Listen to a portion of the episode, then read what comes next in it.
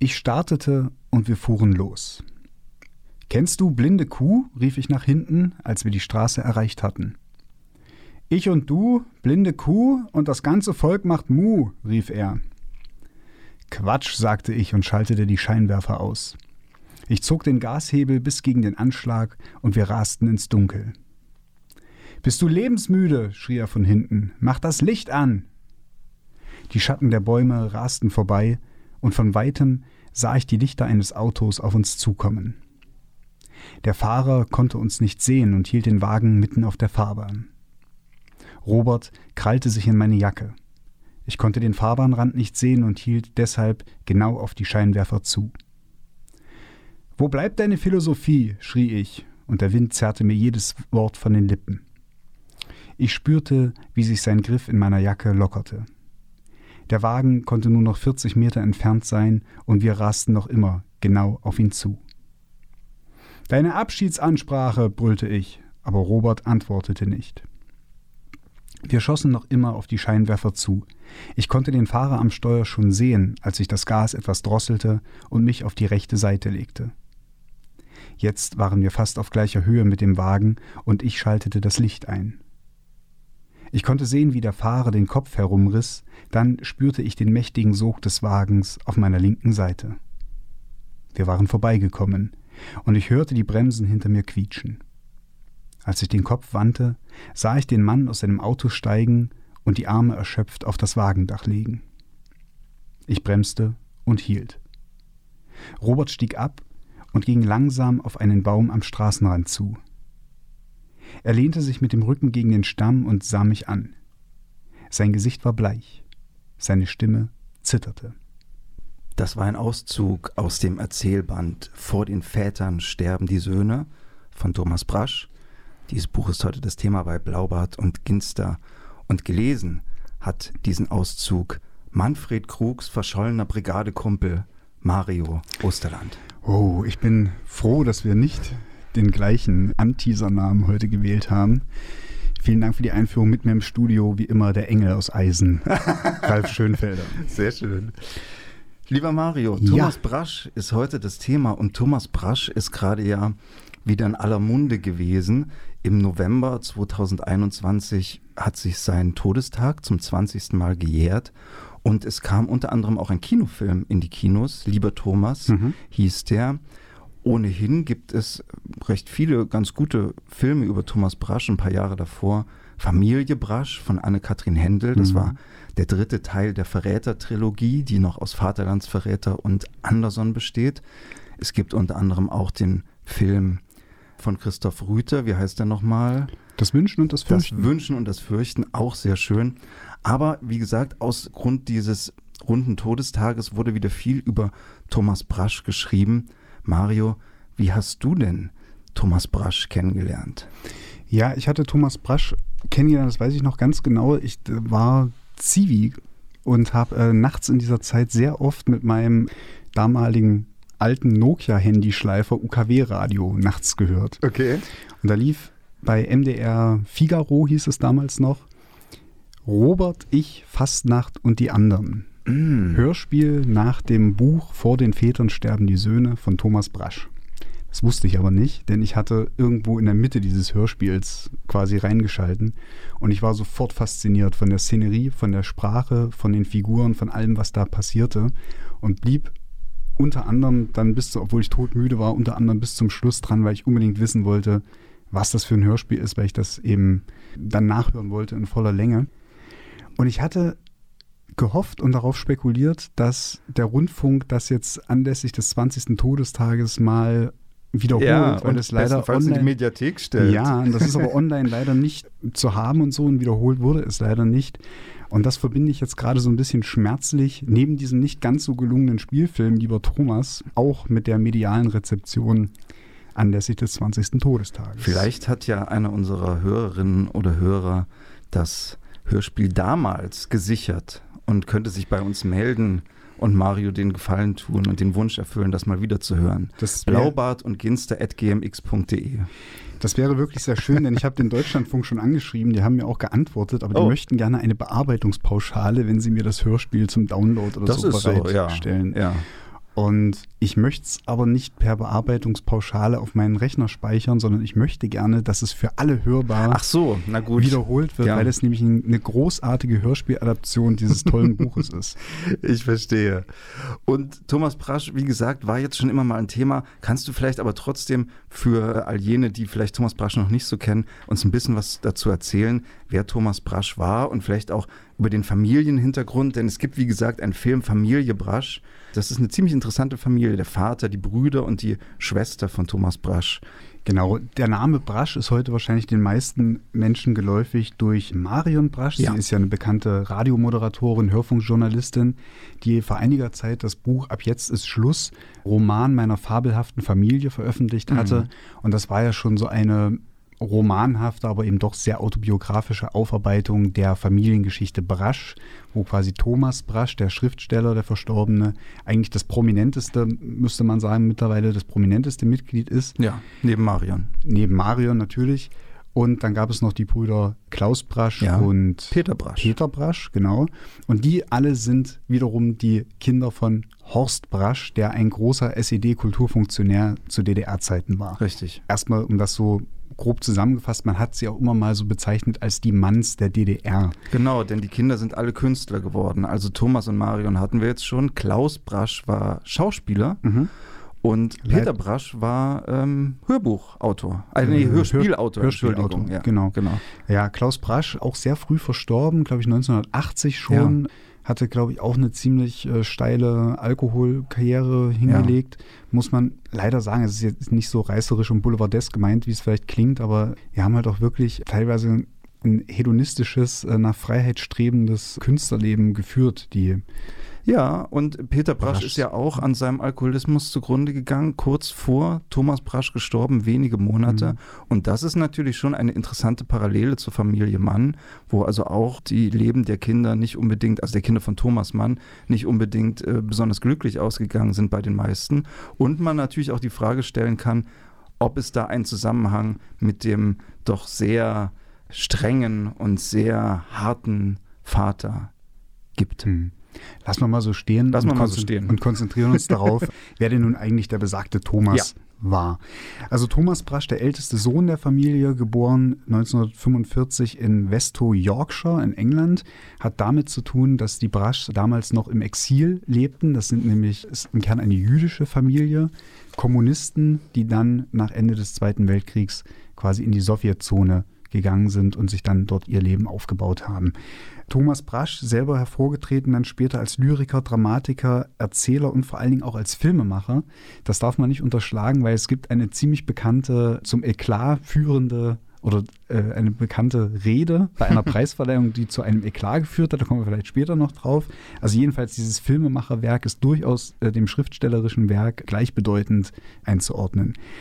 Und Thomas Brasch war eigentlich immer so eine Art Rebell in seiner Jugendzeit. Er hat gegen die, die bestehende Ordnung in der DDR schon ziemlich aufbegehrt, was darin gipfelte, dass er nach einer Flugblattaktion gegen die, gegen die Niederschlagung des Prager Frühlings inhaftiert wurde. Da hat sein Vater auch keine unwesentliche Rolle dabei gespielt, musste dann jedenfalls für kurze Zeit in den Knast. Und als er wieder rauskam, wurde er sozusagen zur Wiedergutmachung, oder wie hat man das damals gesandt, genannt, Selbst, nee, nicht Selbstkritik, das Selbstkritik, war die übt man, das war Ja, was anderes. genau. Ne? Zur Bewährung vielleicht. Genau, zur Bewährung. Äh, ja. äh, musste er dann in so eine Dreherei und hatte als Fräser Ja. gearbeitet. So. Das erzähle ich deswegen, weil es für das Buch, über das wir heute sprechen, nicht ganz unwesentlich ist. Mhm. Und um das jetzt vielleicht den biografischen Bogen fürs Erste so ein bisschen rund zu machen, als er, er hat sich dann nach dieser Zeit in dieser Dreherei äh, hauptsächlich dem Schreiben gewidmet, hat als freier Autor sich betätigt und sein erstes großes Buch, Vor den Vätern sterben die Söhne, konnte dann in der DDR Mitte der 70er nicht erscheinen. Ja. Was dazu geführt hat, dass Thomas Brasch die DDR verlassen hat, mit der Betonung darauf, dass es der einzige Grund dafür war, dass das Buch eben nur im Westen erscheinen konnte und er eben deswegen für die Veröffentlichung des Buches die DDR verlassen hat.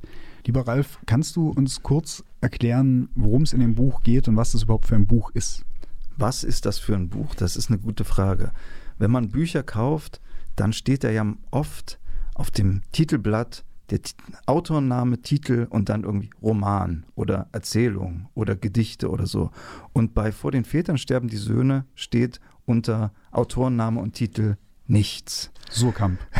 Surkamp, genau. Es ist nämlich gar nicht so klar. Man kann das Buch begreifen als eine Sammlung von Erzählungen, von mehreren kurzen Erzählungen, die also auch alle ihren eigenen Titel haben und mehr oder weniger, meistens weniger ineinander abgeschlossen sind. Man kann das Buch aber auch lesen als eine fortgesetzte Geschichte, vielleicht als eine Art kleinen Roman.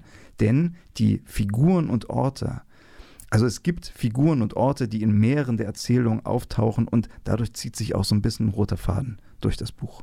Das Schöne ist, dass diese Figuren nicht nur innerhalb dieses Buches wiederkehrend sind, sondern auch im Werk von Thomas Brasch. Das fixt mich ja immer total an, wenn ich merke, dass ein Autor an einem gewissen Kosmos schreibt. Ne? Ja. Also schon, schon die Hörspieladaption, äh, der Titel der Hörspieladaption, ich hatte ihn anfangs genannt, Robert, ich, Fastnacht und die anderen, gibt da eigentlich einen Hinweis drauf.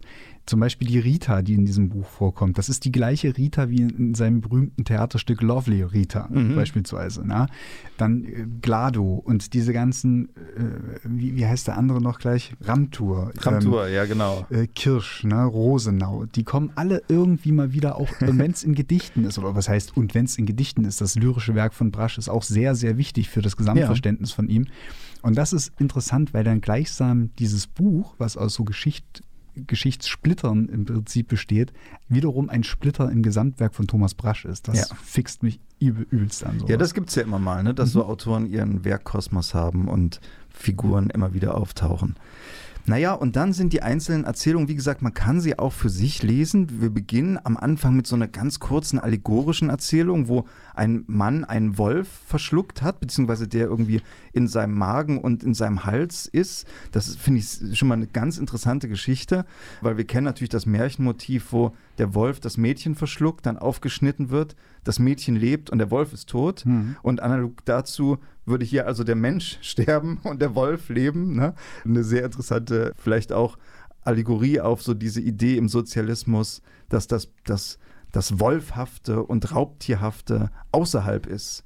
Weißt du, die, ja. die, die bösen Imperialisten, das ist ja die Art, wie politische Menschen die Welt sehen. Das Böse ist ja immer das andere und mhm. das draußen. Ne? Und hier ist aber das Problem, ja, der, du, er ist aber in dir. Ne? Ja. Wenn, wenn du jetzt ihn retten willst, ja. dann stirbst du. Oder eben auch ganz, ganz persönlich gesprochen, da ist ein anderer in mir. Oder, ja, ist, ich, ja. oder, oder, oder das, das, was in mir ist, das ist das eigentliche Ich und es hat eine fremde Haut an oder man ist äh, fremd in der eigenen Haut. Das und es ist, ist ein so Raubtier, aber auf jeden Fall. Der Wolf ist das Raubtier, das, das ist, glaube ich, klar, ja. Und dann beginnen wir mit so dem ersten der ersten größeren Erzählung, die eigentlich in zwei Teile gegliedert ist, nämlich in die Erzählung Fliegen im Gesicht und die Erzählung Und über uns schließt sich ein Himmel aus Stahl. Und das sind gleich die beiden Erzählungen, die mir am besten gefallen haben in diesem Buch. In dem ersten Fliegen im Gesicht wird eine, ein Protagonist eingeführt, Robert, der sich von seiner Freundin verabschiedet und der offenbar vorhat, die DDR zu verlassen, illegal zu verlassen, also die Grenze zu überqueren. Der hat offenbar irgendwie einen Ort, wo er glaubt, dass er ja das durchziehen kann und die Grenze überqueren kann. Und er wartet jetzt, er muss offenbar auf einen bestimmten Zeitpunkt warten und läuft in der Stadt herum, wartet, bis dieser Zeitpunkt kommt. Und dann passiert etwas Unvorhergesehenes. Plötzlich landet vor ihm auf der Straße ein Kissen. Und er schaut, was ist hier los, wo kommt dieses Kissen her? Und stellt fest, dass ein alter Mann, der in dem Haus wohnt, wo er gerade davor steht, dass der ruft zu ihm runter, junger Mann, können Sie mir das Kissen bringen, das ist mir gerade runtergefallen. Was für eine ne, tolle Ausgangsposition. Super Ausgangsposition. Ich will kurz reingrätschen, weil es nicht einfach nur ein Haus ist. Das ist nicht unwesentlich. Es ist ein Plattenbau. Ja, das ja, ein, das wird gleich noch sehr wichtig genau. werden. Ja. Es, ist, es ist ein typischer DDR-Plattenbau und der wohnt recht hoch darin so. Der Robert hebt das Kissen auf, betritt das Haus, äh, nimmt den Fahrstuhl mhm. und also ja, auch daran an, angeblich ist der Fahrstuhl kaputt, aber ja, tatsächlich ja. ist er nicht kaputt, ja. Genau, sonst hätte ja der Mann auch selber gehen können und so, und so weiter, aber egal.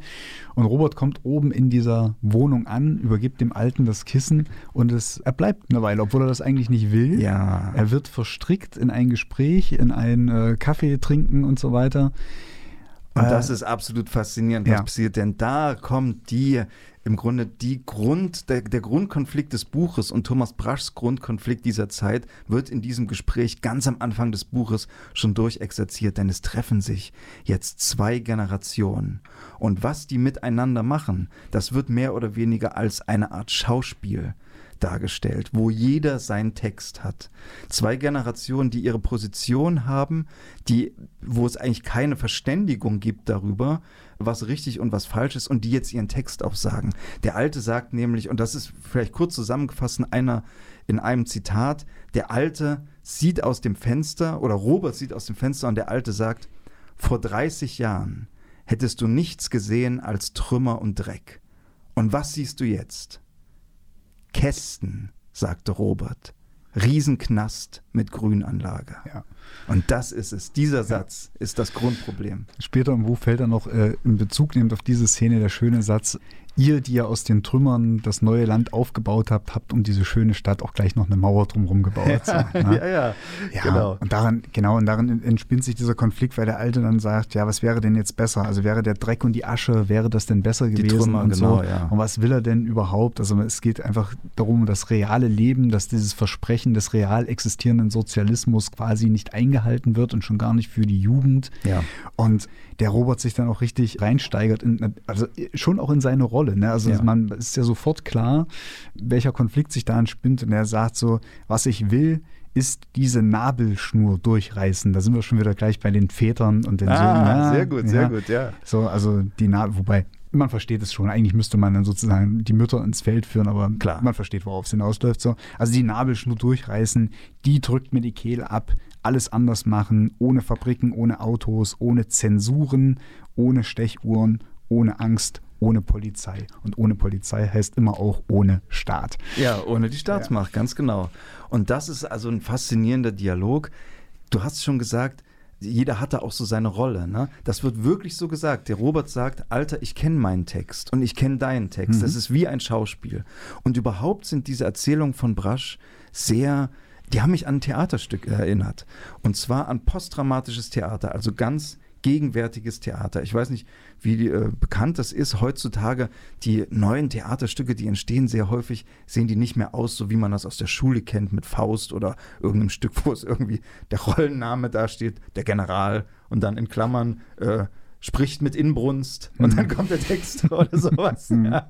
Sondern posttraumatische Stücke sind oft Prosatexte. Mhm. Also die könnten genauso wie diese Texte hier sind funktionieren, sind aber sehr dialogisch und in der Inszenierung wird es dann also irgendwie gestaltet. Und daran hat mich das auch stark erinnert hier schon. Von naja, der Form her. Es sind ja auch, also so der dramatische Modus, der bricht ja auch immer durch, da sage ich auch gleich noch was dazu.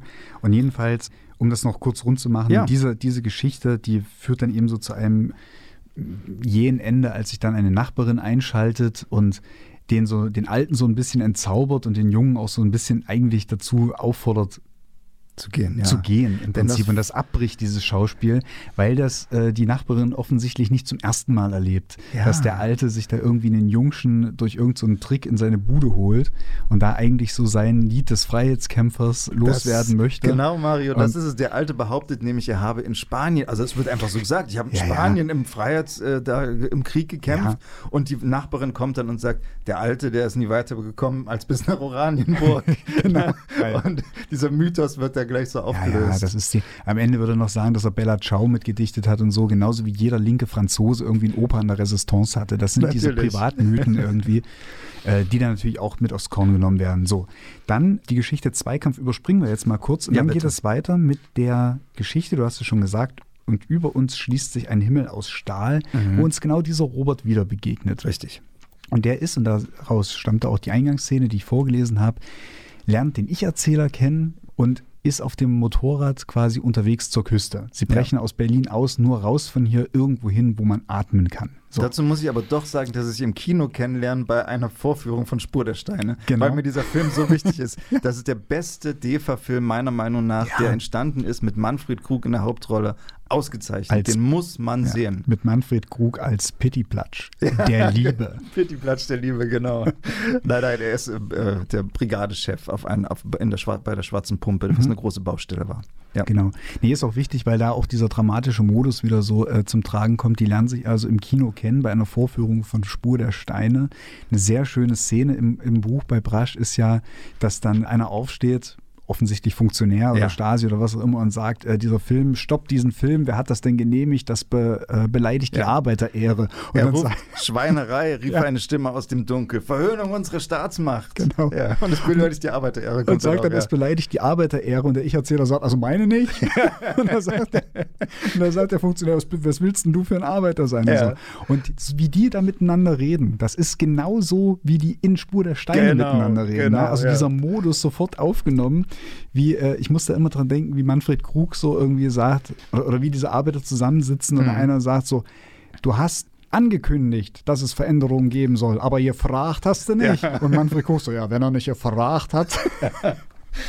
weiß, weiß, Film. weiß sofort drin, ja, ja. Also kleiner Exkurs, liebe Hörerinnen und Hörer, guckt euch unbedingt Spur der Steine an. Ja.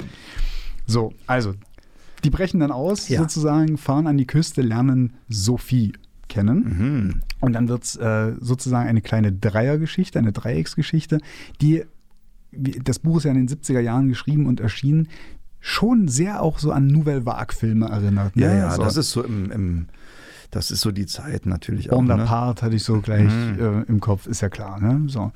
Und das ist eigentlich so, ich weiß nicht, ob ich das jetzt alles so zusammenfassend nacherzählen will, weil ich auch nicht so viel verraten will. Aber die versuchen wirklich so eine Art revolutionäre Freiheit zu leben, zumindest irgendwie für ein Wochenende. Und dann kommt ja. nämlich dieses Realitätsding wieder zurück. Ne? Der Robert scheinbar irgendwie Rebell aus gutem Haus, der von Mutti, abge, äh, von Mutti ausgehalten wird und so, während der Ich-Erzähler einfach mal wieder Montag früh an der Drehmaschine ja, stehen ganz muss. Genau. Das ja? ist auch sehr interessant. Ne? Das hat man auch in der Szene, die du vorgelesen hast, schon gehört, wo er dann sagt, was ist jetzt mit deiner Philosophie, sagt der Ich-Erzähler ne, zum hm. intellektuellen Robert. Da gibt es also auch den Unterschied. Und interessant ist, dass dann eben auch rauskommt, dass der Robert seinen Lebenslauf literarisiert. Hm. Also, dass der eben auch das, das interessant, sich interessant machen will und Dinge erzählt, die, wo dann das, das Mädchen, wie heißt sie nochmal? Sophie? Unsere Sophie, wo die also auch mitkriegt, das kann doch nicht stimmen. Das, das stimmt doch nicht. Na, also da ist dann auch so ein, so ein Bruch zwischen den dreien. Hm. Von Sophie selbst erfahren wir natürlich auch ihre Geschichte. Also ja. sie hat sich, hat ihr Elternhaus quasi verlassen oder hat, ist eigentlich irgendwie auch so eine Ausreißerin. Deswegen dieses Bonaparte, das fiel mir gleich irgendwie hm. so ein eine Ausreißerin, die übrigens auch ein Kind hat. Ja. Natürlich auch nicht einfach als alleinerziehende Frau in der DDR, also auch ist auch wieder dieser Realitätscheck. Ne? Man sagt ja immer so gerne heute in der Verklärung, dass das alles so viel besser war mit der Kinderbetreuung und mit dem Sozialsystem und so weiter. Aber als alleinerziehende Frau, junge Frau, hat sie es auch schwer in der DDR. Ja, aber wahrscheinlich nicht so schwer wie eine alleinerziehende Frau im Westen zur selben Zeit. Gut, das, das, das ist auch nochmal so eine Sache, ja. Das stimmt, genau. Und was wir also, also gibt es ganz ulkige Szenen, die irgendwie auch so äh, erinnern ne, an dieses Spur der Steine-Kino, also wie die jetzt bei diesem Gesangswettbewerb mitmachen als improvisierte ja. Band und so. Das sollen die Leser selber raus, die, okay, okay, rausfinden okay. und so. Was aber noch wesentlich ist für die Geschichte, ist, dass es immer wieder Rückblenden darauf gibt, dass der Ich-Erzähler in einem Verhör sitzt ja. und gefragt wird, wo Robert eigentlich geblieben ist. Denn genau. nach dieser einen Erzählebene, also wie diese drei quasi dieses, äh, diese Freizeit miteinander verbringen, gibt es die andere Erzählebene, nämlich die, dass Robert verschwunden ist und der Ich-Erzähler von der Stasi in die Mangel genommen wird und ja. einfach gefragt bekommt, sie waren so viel mit dem zusammen, was hat er ihnen denn erzählt? Was haben sie gewusst und so weiter? Und die interessante Situation dabei ist, dass er wirklich überhaupt nichts weiß. Also wir, die Leser, die die Geschichte davor gelesen haben, wissen schon mehr als er. Wir wissen zumindest, dass Robert versucht hat, die Grenze zu überqueren. Was passiert ist, wissen wir zwar nicht, aber das ist natürlich auch eine interessante mhm. äh, Spannung, die dadurch nochmal ja. erzeugt wird. Auch ein toller Anklang, den es da gibt. Also äh, in dieser ganzen Verhörsituation will ja dann auch der Ich-Erzähler rausfinden, was mit Robert eigentlich passiert ist oder was, was hier überhaupt los ist, weil das wird ihm ja nicht gesagt. Er wird einfach irgendwo hingeschleppt und dann befragt. Und dann gibt es hier so schön, wenn Sie mir nicht sagen wollen, ob ich, ob ich verhaftet bin, sagen Sie mir wenigstens, ob Sie wissen, was hier noch passieren soll. Mhm. Da kann man sich natürlich Kafka-Ausrufezeichen ganz ja. groß an den, an den Rand schreiben. Diese, diese reale Absurdität, äh, die, die in so Nebensätzen oder in so Nebenszenen ziemlich plastisch gemacht wird, finde ich ziemlich faszinierend. Deswegen wollte ich es kurz einstreuen. Auf jeden Fall. Und ich meine, jetzt, vielleicht können wir das auch kurz an dieser Stelle was dazu sagen, weil du Kafka gesagt hast. Man soll bei Kafka nicht immer diese Sache mit dem Vater so überbewerten. Aber trotzdem, Kafka, der Vater, Thomas Brasch und sein Vater in dieser Geschichte, über die wir gerade sprechen, sagt Robert folgenden Satz. Leute wie ich bleiben ein Leben lang in der Pubertät, weil sie immer für oder gegen den großen Papa sind. Mario, du als alter Germanist, mhm. der Konflikt mit dem Vater in der Literatur. Ja, es ist natürlich Thomas Brasch, es ist nicht nur Kafka. Thomas Brasch stellt sich natürlich oder, oder schreibt auch in dem großen Selbstverständnis einer Traditionslinie, die aus dem Expressionismus herauskommt. Ne? Es gibt nicht umsonst ein Stück von Thomas Brasch, das heißt Lieber Georg, das auf Georg Heim äh, mhm. ganz stark äh, Bezug nimmt, der genauso einer war, der einen, einen wahnsinnigen Vaterkonflikt auszuführen hatte. Ganz einfach damit, weil der, der Vater Georg Heims war absolut dagegen, dass er diese Dichterrichtung äh, einschlägt. Nicht nur das, er hat der Vater von Georg Heim hat Georg Heim verboten zu dichten. Oh, okay. Ja. Also das ist, das ist eine ganz äh, krasse Sache. Und in diesem Stück, lieber Georg, gibt es eben auch diesen Satz, mit deinen Gedichten wische ich mir den Arsch. Ja, ja. So. Das muss, und da hat das gibt es auch ein Interview-Mitschnitt irgendwo bei YouTube, das hat Thomas Brasch genau diese Szene auch sehr verteidigt, dass ja. die genau so rein musste. Ja, Also Brasch, glaube ich, mit einem hohen Identifikationspotenzial für diesen, für den Expressionismus oder eben diese expressionistische Generation vor dem Ersten Weltkrieg, schreibt er natürlich aus diesem Selbstverständnis heraus diesen nächsten Vater-Sohn-Konflikt, der sich auch an so einer falschen Realität entzündet. Von wegen der real existierende Sozialismus und wir sind alle frei und die Selbstverwirklichung des Individuums und, und was nicht alles und so weiter. Das ist alles Bullshit gewesen. Ja? Das haben die ja dann auch mitbekommen und dagegen aufbegehrt. Und Thomas Brasch war, glaube ich, für einen kurzen Moment so die Speerspitze in der Literatur dieses Aufbegehrens.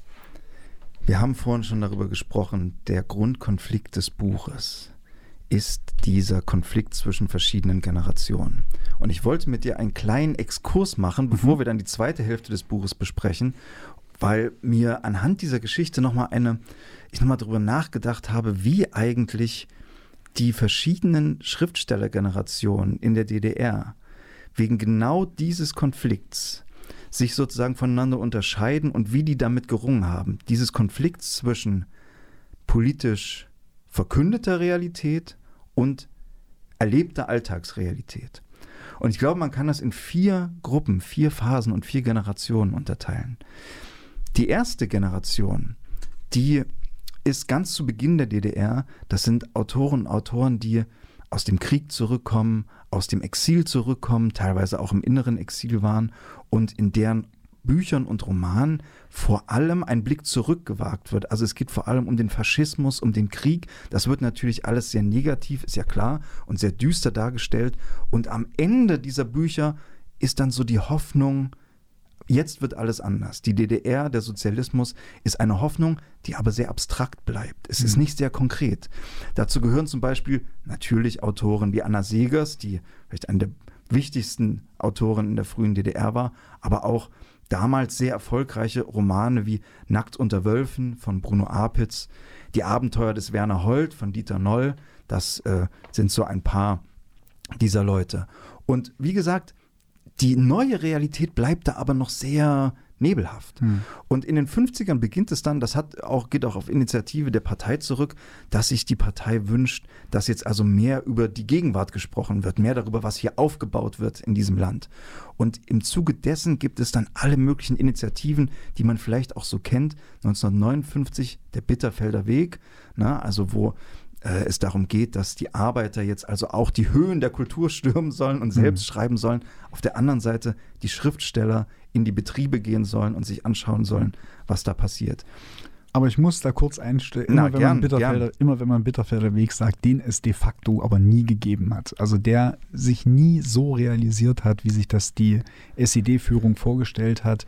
Denn in, letzten Endes sollte das ja eine propagandistische ja. äh, Realitätsliteratur werden. Und das ist irgendwie, das hat einmal so halb funktioniert, oder also nach meinem Wissen nach, ne? mhm. ne, das klingt jetzt wieder so, so wissen, aber nach, nach meiner Leseerfahrung hat das einmal so halb funktioniert mit Brigitte Reimann, aber die hat, war gleichzeitig so Höhepunkt und Ende des Bitterfelder Weges, weil es eigentlich auch bei ihr deutlich geworden ist, dass der Anspruch und Realität ganz hart aufeinanderprallen in Hoyerswerda. Ne? Ja, also Mario, ich würde mal so sagen, es, es gab natürlich dann viele so äh, Gruppen, von Arbeitern, die Schreibgruppen gemacht haben, mhm. ne, gebildet haben, obwohl das dann auch eher so Sekretärinnen und so weiter waren. Ne? Ich möchte und nur. Es gibt und es gab schon damals auch innerhalb dieses Genres einige Publikationen, die in großer Auflage erschienen sind. Die, wenn wir die jetzt raussuchen würden und nennen würden, an die erinnert sich niemand mehr. Mhm. Also insofern hast du irgendwie recht. Mhm.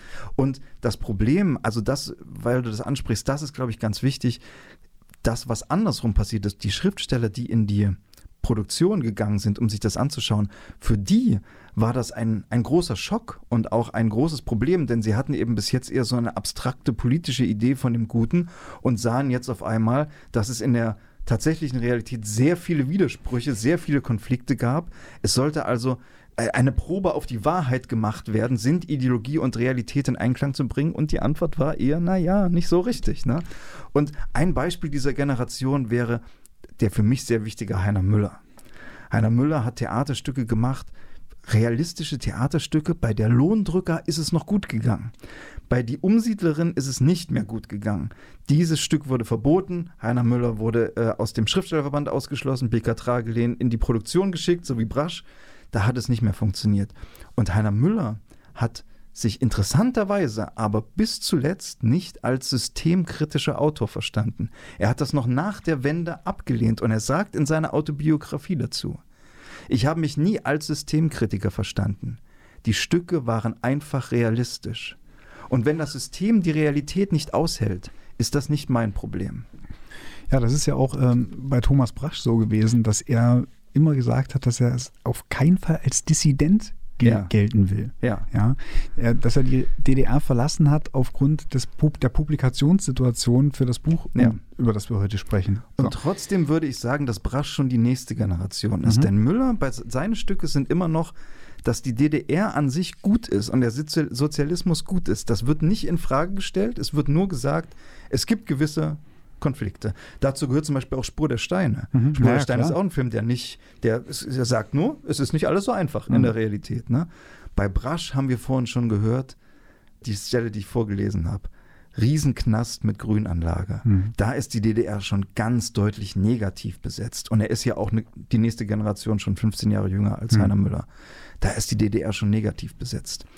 Und was wir also haben, ist, dass wir beginnen mit einer positiven, rein positiven Besetzung der DDR, die aber abstrakt bleibt, über gut, aber Probleme zu Riesenknast mit Grünanlage und dann eine vierte Generation in den 80er Jahren, wozu zum Beispiel einige der Prenzlauer Bergautoren gehören, ja. wie Ulrich Zieger, wo man plötzlich feststellt, dass eigentlich die, Real die Alltagsrealität der DDR fast verschwunden ist aus den mhm. Büchern, gar keine richtige Rolle mehr spielen, die so fantastisch werden oder auch bis hin zum Surrealismus. Bis hin ja. zum Surrealismus oder wo man auch sagen könnte, naja, also der, das hätte er auch in Rom oder in Montpellier, wo er dann gelebt hat, schon schreiben mhm. können. Ne? Also das finde ich ist eine sehr interessante Abfolge, wie die Leute mit diesem Problem umgegangen sind das stimmt. Ganz kurzer Nachtrag noch ja. zu dieser Sache äh, Bitterfelder Weg, ja, ja. oder nein. Ja. Da möchte ich unsere Hörerinnen und Hörer auf die Folge über Wolfgang Hilbig, die wir vor einiger Zeit aufgenommen haben, hinweisen, denn da haben wir diese Sache schon mal touchiert, diese Frage. Genau. Arbeiterschriftsteller, der genau. Punkt. Wir gehen noch einen Schritt weiter jetzt. Also diese eine Ebene ist, wie gesagt, der Ich-Erzähler Robert. Das ist, das ist ja auch schon, das sind ja schon die Jungen in diesem Buch. Genau, ähm, das ist die junge Generation, ja. Wie sieht es mit der Freizeit aus? Wie sieht es mit der Arbeitszeit aus und so weiter? Das ist also dieser, diese eine Konfliktebene. Und die zweite, andere große Konfliktebene, das ist die, würde ich mal sagen, die sich rund um die Figur des Fastnacht dreht. Ja, das ist die eine der, die, die zweite umfangreiche Geschichte des genau. Bandes. Genau. Fastnacht ist einer der in diesem Betrieb, wo eben auch der Ich-Erzähler als äh, Fräser arbeitet, mh, der eines Tages vom Politbüro, nee, nicht vom Politbüro, wie sagt man da, nee, von der, von der, ähm, von der Werksleitung. Von der Werksleitung, genau, zu sozusagen befördert wird, wider Willen. ja. Naja, naja, wider Willen, ich weiß nicht. Am Anfang vielleicht nicht wider Willen. Ja, genau, okay, das stimmt. Der also jedenfalls befördert wird zu so einer Art leitende Position oder zu eine, in eine Zwischenposition ja. zwischen Belegschaft und Führungsebene, der nämlich dafür zuständig sein soll, die Verbesserungs- und Erneuerungsvorschläge für diesen Betrieb von den Arbeitern einzusammeln und dann eben auch zu koordinieren ja. und in die Tat umzusetzen. Ein super Wort, das ich vorher noch nie kannte, aber das ist so ein wunderbares DDR DDR-Wort. Er, ist, er leitet das Büro für neuerer Wesen. Neuerer, neuerer Wesen, genau. Wesen ist er. Denn er hatte wohl in der Vergangenheit immer mal gute Vorschläge, wodurch die Produktion beschleunigt wurde. Und jetzt soll er also von allen anderen Vorschläge sammeln, Ja. wie es besser laufen kann. Ja. Wollen, wir- wollen wir kurz mal die ersten Vorschläge, also er kommt dann, er kommt zu seinen, zu seinen äh, quasi Kollegen und sagt sozusagen, wa- was er jetzt für eine Stellung hat und Ja. dass es darum geht, ich bitte um den ersten Vorschlag geht es. Und dann, und dann geht's los. Wer bei der Arbeit schwitzt, wird entlassen, rief Kirsch. Sehr schön. Der Beginn der Arbeit darf nicht vor 10 Uhr sein, sagte Frau Grasemann. Der Mindestlohn beträgt 5 Mark die Stunde, rief Rosenau. Jeder Arbeiter erscheint im Maßanzug, die Schneiderrechnung bezahlt der Betrieb, sagte Grabo. Am, der beste Vorschlag, wie ich finde. Am 1. Mai steht die Bevölkerung auf der Ehrentribüne Marx-Engels-Platz, sagte Ramtur und nimmt die Parade der Regierung ab. Ja. Mir gefällt auch noch sehr gut, jeder Gang auf die Toilette ist während der Pause verboten. Ja. Dafür muss die Arbeitszeit benutzt werden. Auch sehr schön. Ja, wer heiratet, bekommt die Aussteuer vom Betrieb, sagte Rita. Ja. Die Feier findet in der Wohnung des Werksleiters statt. Oder wer 20 Jahre arbeitet, der bekommt 20 Jahre frei. Das ist, das ist die beste. Das stimmt. Wer 20 Jahre arbeitet, der bekommt 20 Jahre frei. Oder ein letztes. Beim Verlassen des Betriebs muss der Werkleiter jedem Arbeiter seinen Dank für die Tätigkeit aussprechen, Genau. rief Rosenau. Genau. Ja. Also, das ist schon mal. Klingt jetzt alles so lustig, aber das ist eben schon mal die Grundstimmung so, Genau. ne, des Ganzen. Ja. Äh, man, man sollte ja denken, man hat da ein bisschen mehr Respekt, ne? also von diesem DDR-Bild, was wir heute so haben. Aber Das ist eben diese große politische Illusion gewesen, ne? dass, die, dass die Parteiführung und die Staatsführung also dachte, dass die Leute alle diesen Aufbau-Optimismus und diese Begeisterung teilen und tatsächlich war das einfach nicht der Fall. Und wir haben es ja dann quasi in der Figur des Fastnacht, kriegen wir es ja ganz individuell geschildert, Ja. wie diese ähm, Ernüchterung stattfindet. Äh, also das Ganze spielt halt so in Berlin, das haben wir vielleicht noch nicht so betont, Ja, aber ja. das ist halt Berlin. Und der Fastnacht wird dann auf so eine Art Lehrgang für so, naja, Führungspersonen und so weiter äh, geschickt nach Meißen, lernt dort eine, also Fastnacht ist Mhm. verheiratet, er lernt aber in Meißen jemanden kennen, bei so einer Tanzveranstaltung. Es kommt zur Affäre, es kommt zu, zu einer Schwangerschaft. Schwangerschaft, ja. Fastner fährt nach Hause, hält es natürlich geheim und kommt aber nun eben in die Situation, Alimente an diese Frau in Meißen zu zahlen. Und übrigens, warum hält er das äh, geheim? Nicht nur, weil er jetzt irgendwie befürchtet, dass seine Frau das herauskriegt, sondern, und das ist übrigens ein Konflikt, der auch in Spur der Steine so drin ist, sondern weil er genau weiß, dass er damit gegen die zehn Gebote der sozialistischen Moral verstoßen hat, die übrigens tatsächlich, wer das noch nie gehört hat, so erlassen wurden von der Partei an einer Stelle. Das waren natürlich keine Gesetze, aber Richtlinien. Mhm. Und da übrigens, Mario, gibt es die wunderbare, das, das wunderbare Gebot, gegen das er nämlich verstoßen hat, ist, Du sollst sauber und anständig leben und deine Familie achten. Hm, genau. Wunderbar. Und was ich übrigens am besten an diesem Gebot finde, ist, dass es voraussetzt, dass wir alle wüssten, was Anstand, also dass es so einen Konsens von Anstand und Ja, ja, sauber klar. und Achtung voraussetzt. Ja, aber er weiß, damit, dass er Scheiße gebaut hat, ist nämlich auch sein Job in Gefahr. Ja, ja. Das ist ja dann eben auch so ein probates Druckmittel, ne? dass die Christiane zu ihm sagt, also wenn du die Alimente nicht zahlst, dann werde ich mich bei der Werksleitung melden, bei, So deiner, bei deinem Brigadier melden. So, Ja. ne? Und das ist schon, das ist schon krass. Na gut. Und jedenfalls braucht jetzt eben aber der fast nach eben das Geld, oder er braucht halt Geld. Ja. Das Für die nicht- Alimente. da- für die Alimente. Das ist aber nicht so einfach, weil er einen Teil seines Geldes dummerweise dafür ausgibt, die Arbeiter zu bestechen, Vorschläge in ihrem Namen einzureichen. Die Ja. Vorschläge kommen sämtlich von Fastnacht, Ja. aber Fastnacht soll ja nicht derjenige sein, der die Vorschläge zur Verbesserung macht, sondern sie von den Arbeitern abholt und so weiter. Und das ist halt einfach so, er muss aber die Arbeit, die Arbeiter haben keine Vorschläge, Ja, au- außer die, die wir schon gehört außer haben. die, die wir schon ge gehört haben. Ja.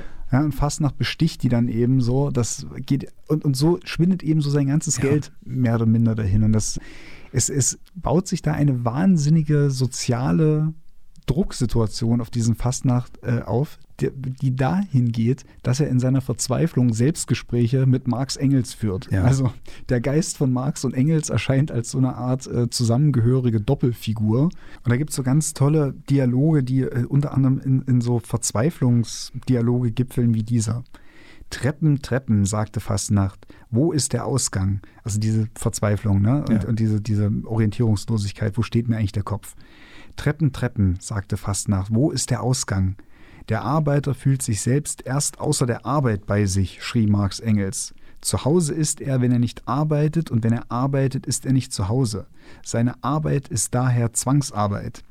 Ich bin zu Hause auch nicht zu Hause, sagt Fastnacht. Du bist doppelt entfremdet, sagt Marx Engels und sah aus dem Fenster.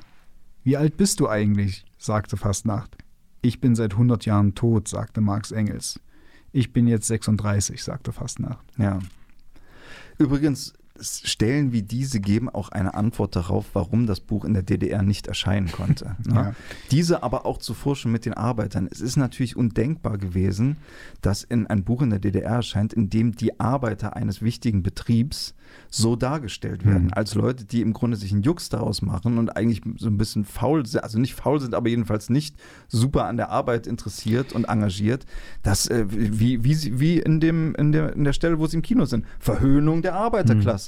Verhöhnung unseres Staates. Ja, aber sie sind auch ent, entfremdet von dieser Arbeit. Ich meine, die stehen teilweise äh, zehn Stunden an Maschinen ja. machen das Gleiche. Und die stehen halt auch unter einem Druck, ne? Also die so Konsorten wie Rosenau und Ramtur und so, die äh, schmeißen ihren Ausschuss in die Spree. Ne? Also wenn die irgendwie vier Stunden lang Schrauben gedreht haben oder U Unterlegscheiben gestanzt haben, die letzten Endes die Qualitätskontrolle nicht bestehen, dann fällt das auf deren persönliche Füße, weil sie irgendwie an der Planerfüllung sozusagen scheitern. Ja. Und damit die das und das vertuschen die, indem die säckeweise Schrauben und Unterlegscheiben in der Spree verschwinden ja. lassen, damit offiziell es keinen Ausschuss, keine Ausschussware gegeben hat und sowas. Ne? Also es ist so ein nicht abreißender Druck, unter dem alle diese Figuren auch stehen.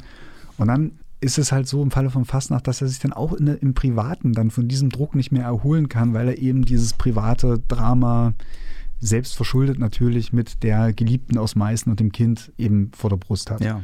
Und das Ironische ist also, das kann man vielleicht sagen, es fliegt am Ende alles auf und Fasnacht verliert seine Frau, er verliert seinen, seinen Posten im Neuererwesen, wird wieder zurückversetzt. Alle sehen ihn dann als Kollegenschwein, ne, weil er da kurzzeitig mehr oder weniger in der Werkleitung war. Und was also das bedeutet, ist der einzige Arbeiter in diesem Betrieb, der ernsthaft daran interessiert war, Verbesserungen vorzunehmen, ist am Ende der große Verlierer, ne, der mhm. alles verloren hat, sozusagen. Und das ist natürlich auch wieder so eine Ironie, mit der der Brasch auf die, ja, die Realität und die Arbeitswelt der DDR blickt es ist halt auch einfach, also für mich persönlich wird da eigentlich deutlich an diesem Buch und an diesen Figuren, dass nicht nur allein die wirtschaftliche Lage, die laufenden Kosten, die politische Situation zum Ende der DDR beigetragen haben, sondern ganz einfach auch dieser Generationenkonflikt, mhm. beziehungsweise dieser Anspruch und Wirklichkeitskonflikt. Genau. Na, die haben da ja dann kommen wir immer wieder drauf, das ist so, es, ja. Äh, Brasch ist ja dann, also 76 äh, hat er die DDR verlassen, weil er eben auch zu den Unterzeichnern gegen die Biermann-Ausbürgerung äh, gehört hat. So, ne? Und die haben ja die DDR, die haben ja ihre besten Köpfe, haben die ja vergrault und rausgeschmissen. Das, also je mehr ich so als Nachgeborener in Anführungsstrichen mhm. darüber lese, desto, desto unverständlicher wird es ja eigentlich, weil das darf man nie vergessen bei all den Dingen. Das hat ja Brasch auch immer wieder betont. Ne? das waren eigentlich Leute, die an den Sozialismus geglaubt ja. haben. Das waren, die waren nicht so drauf, dass sie die DDR verachtet haben ja. oder das System scheiße fanden. Die wollten es tatsächlich verändern und verbessern. Und letzten Endes hört man ja, mehren sich ja auch immer wieder die Stimmen oder hört man immer öfter die Stimmen, die sagen, wir sind 89 nicht auf die Straße gegangen, um Teil der BRD zu werden, sondern eine bessere reformierte DDR ja, zumindest haben. die, die erstmal davon, die ja, damit begonnen genau. haben, also, die, die richtigen wollten. Ja, genau. Ich ne? vereinfache Bevor das jetzt für diese Podcast-Stunde, deswegen. Ja, ja, nee, das ist richtig. Und da, das ist eben tatsächlich, spiegelt sich auch in dieser Entwicklung, die wir vorhin äh, nachgezeichnet haben, wieder. Von einem ganz positiven Bild der DDR mhm. über erste Zweifel, über große Zweifel, bis am Ende eigentlich einem schon abgeschlossen haben mhm. und äh, zu, zu, einem Ignorieren übergehen. Ne? Genau. Und interessant ist ja dann auch, dass äh, als Brasch dann in den Westen übergesiedelt ist und das Buch 77 erschienen ist. Wo ist das Buch eigentlich erschienen im Westen? Ja. Der ist ja nicht äh, gekommen und wurde von Surkamp gleich Nein. mit offenen Armen, also relativ bald, aber nicht sofort mit offenen Armen empfangen, sondern das Buch ist im Rotbuch Verlag erschienen. Ja. Und der Rotbuch Verlag ist entstanden durch Leute, die sich vom Wagenbach Verlag abgespalten haben, weil die den Wagenbach Verlag eigentlich kollektiv betreiben wollten, mhm. was gescheitert ist und haben dann ihren eigenen ihren Rotbuchverlag gegründet. Das waren also innerhalb der BRD-Verlegerszene, die waren linker als Wagenbach. Das ja. muss man sich mal vorstellen. Ja, ja, so. Und, und, und äh, dort, dort, veröffentlicht dann eben Brasch, der verstoßene äh, Autor aus dem Sozialismus, verstoßene jetzt in Ja. Anführungsstrichen. Ne? Ich, das ist ein bisschen saloppe Wortwahl, aber Ja, das ist interessant. Das zeigt wieder diese Nähe trotzdem auch von Brasch zum Sozialismus oder zu, zum Zu Linken, Idee. zumindest Mhm. zur linken Idee. Und natürlich auch, dass er wie viele Autoren nach der Wende in eine große Schreibkrise gerät. Wie Mhm. auch zum Beispiel Hannah Müller. Und Müller hat gesagt, das finde ich ganz wunderbar, dazu, wer keinen Feind mehr hat, trifft ihn im Spiegel. Ja.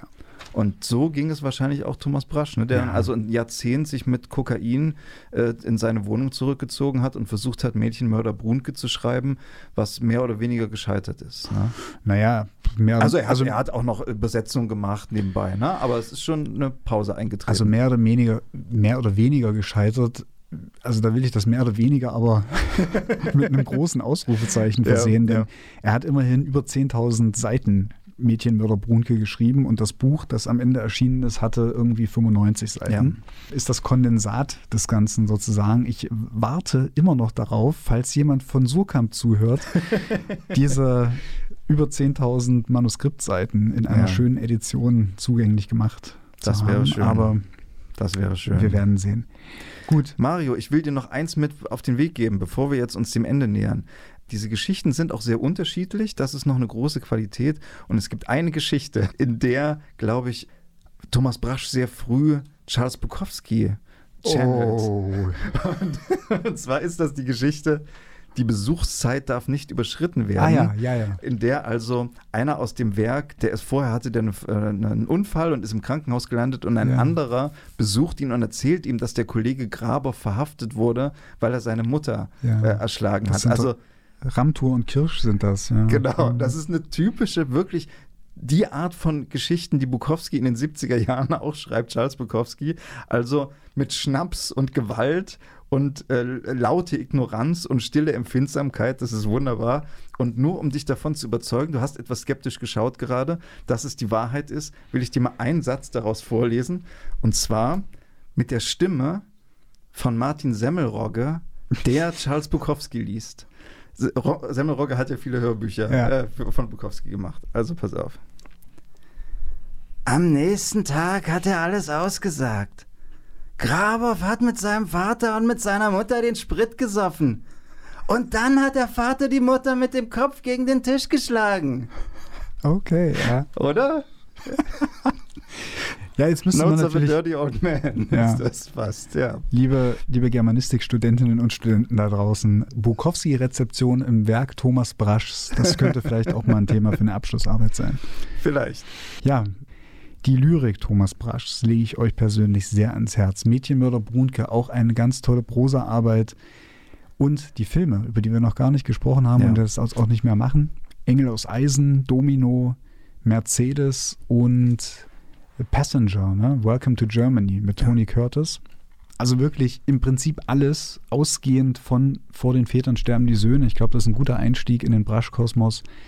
Ist meiner Ansicht nach wirklich lesenswert, ähm, nicht nur um eben was über diesen Konflikt von Anspruch und Wirklichkeit in der DDR zu erfahren, sondern er hat eine sehr klare, sehr präzise, sehr unaufgeregte Sprache, aber wirklich kraftvoll. Das schätze ich an Es Thomas ist Brasch sehr bis flott. heute. Man, man kann eigentlich das Buch, wenn man sich die Zeit nimmt, an einem Tag weglesen. Mhm. Wirklich. Es ist, Und ja. wenn man dann drin ist, dann macht doch die ganze antiken Rezeption Spaß, die auch Ja. bei Thomas Brasch vorkommt, die den vielen DDR-Autoren eben auch Ja, äh, Heiner Müller Heiner Müller, sehr ja.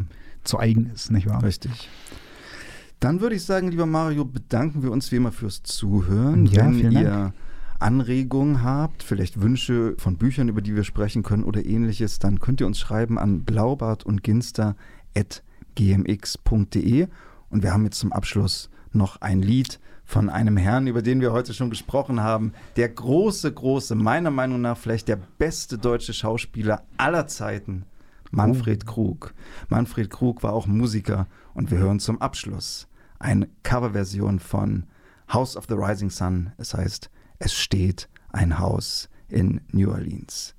Bis zum nächsten Mal. Tschüss, danke fürs Zuhören.